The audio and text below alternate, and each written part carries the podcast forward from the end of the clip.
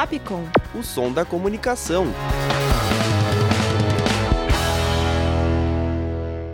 Olá, eu sou Danilo Monteiro e começa agora mais um Grandes Nomes. Hoje eu apresento para vocês Vincent van Gogh.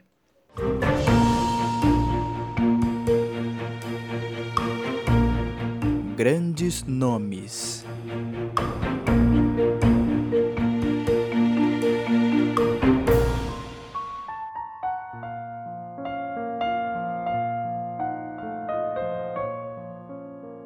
Vincent William van Gogh nasceu em 30 de março de 1853 em uma aldeia holandesa chamada Zundert. Filho de uma família de classe média alta, foi com seu irmão mais novo Theo que manteve uma forte relação, marcada por cartas trocadas pelos dois. Van Gogh foi um importante artista e um dos maiores representantes do pós-impressionismo. É conhecido pelas suas pinceladas expressivas que compõem um conjunto de obras contendo paisagens, retratos, autorretratos e natureza morta, com uma paleta de cores de tons profundos, dando um estilo único ao autor. O historiador da arte Elias Feitosa de Amorim Jr. fala sobre a vida e a importância de Van Gogh.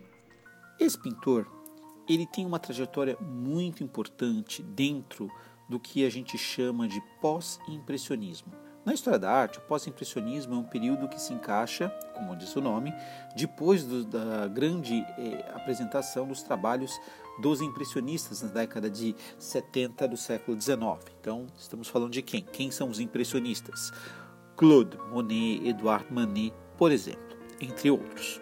E Van Gogh, tendo sua produção ali na década de 80 do século XIX, foi muito, muito importante por conta de explorar diferentes maneiras de representar a natureza, as pessoas, o uso das cores, o tratamento dado às linhas e aos tons de cores, o uso da quantidade de cor expressiva, intensa, marcante em suas pinturas. Van Gogh é uma figura que marca um, um momento onde os artistas experimentavam de todas as formas e maneiras de fazer arte. E no caso dele, ele não veio de uma família de artistas ou de uma trajetória artística direta.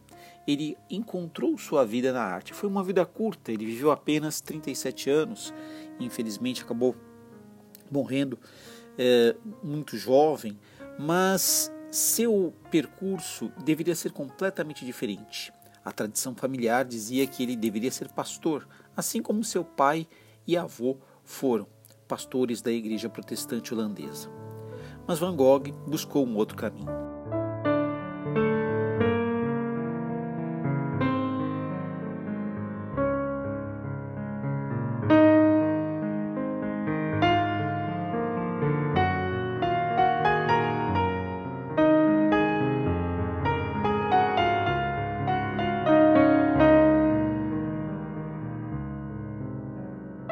Em sua juventude, o pintor foi trabalhar com seu tio em uma importante empresa que comercializava obras e livros, se tornando vendedor e viajando frequentemente. Nesta época, também viveu em Londres e Bruxelas. Ao longo desses anos, enfrentou problemas de saúde e solidão, tornando-se depressivo e sofrendo seguidas crises nervosas. O artista recebia auxílio financeiro de seu irmão, que sempre o apoiou Investiu em seus estudos e sua arte, concentrando suas primeiras pinturas com os temas natureza morta e retratos da vida no campo. Em 1886, muda-se para Paris, conhecendo os vanguardistas do impressionismo Monet e Renoir, e mais tarde fica amigo de Paul Gauguin.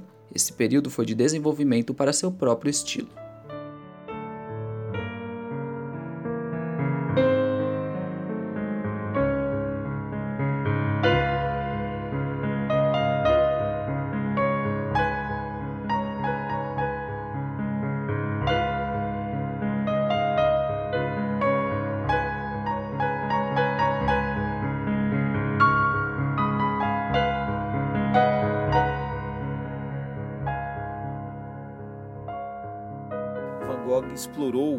A vida, seja uh, em Paris, seja passando por regiões da Bélgica, da sua Holanda natal e também no sul da França, a região da Provence, onde há o clima ali do Mediterrâneo, os verões bastante iluminados e quentes, e desse período nós temos inúmeras telas que são de grande importância, como por exemplo seus estudos de cores, a citar os girassóis, ou então aquela que é conhecida como La Méridienne, ou aquilo que a gente poderia chamar de cesta, né, que é um casal que descansa atrás de um monte de trigo colhido um, por volta ali do, do meio do dia.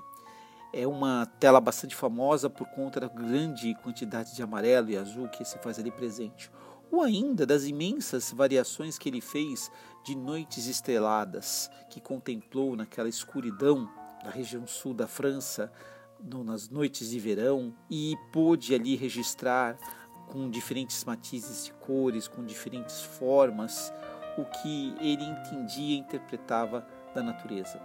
Van Gogh tinha um, um traço rápido, uma pincelada intensa, buscava é, um, um, momento exato daquilo, que estava acontecendo e sempre tentando trazer para a tela a sua interpretação. Ele não estava seguindo ali simplesmente a fórmula de, do mestre A ou o mestre B, mas simplesmente era o seu olhar, a sua visão, a sua perspectiva sobre o que era o mundo à sua volta.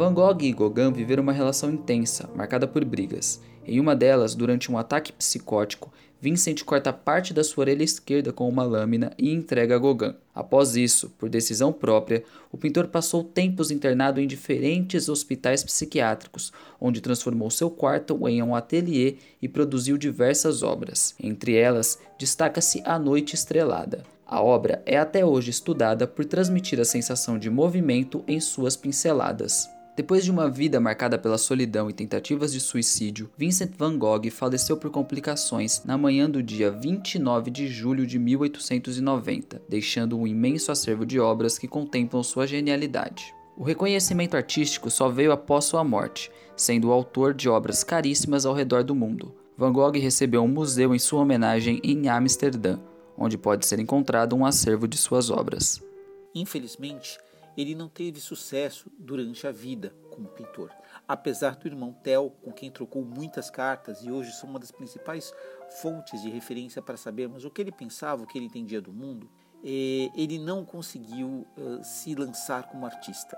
E detalhe, o irmão dele era vinculado a uma galeria e negociava quadros de arte.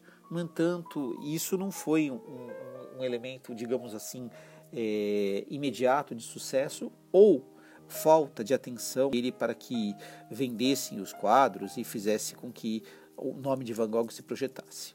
Posteriormente, foram as, as gerações das, das vanguardas no início do século XX e gradativamente até hoje todos rendem uma grande atenção ao trabalho, à intensidade, à força do, do modo de que Van Gogh escolheu para fazer sua arte.